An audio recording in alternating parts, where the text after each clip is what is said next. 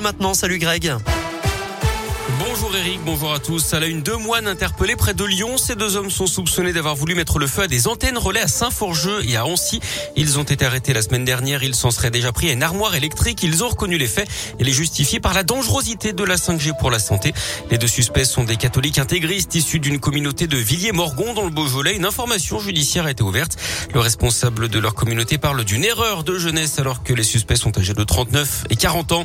Bonne nouvelle, si vous voulez passer les fêtes de fin d'année à New York, les États-Unis rouvrent leurs frontières. À partir de début novembre, ils laisseront entrer tous les voyageurs internationaux entièrement vaccinés. Attention, des tests seront exigés, le port du masque et le traçage seront obligatoires.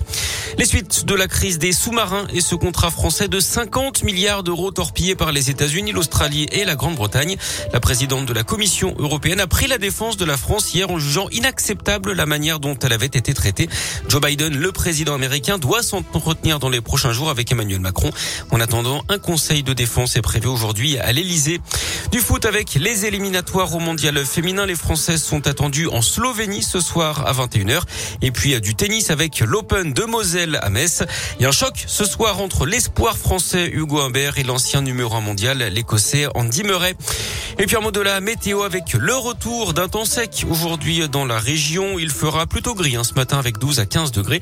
Ça devrait en revanche se dégager avec des éclaircies attendues cet après-midi. On attend 20 degrés pour les maximales aujourd'hui.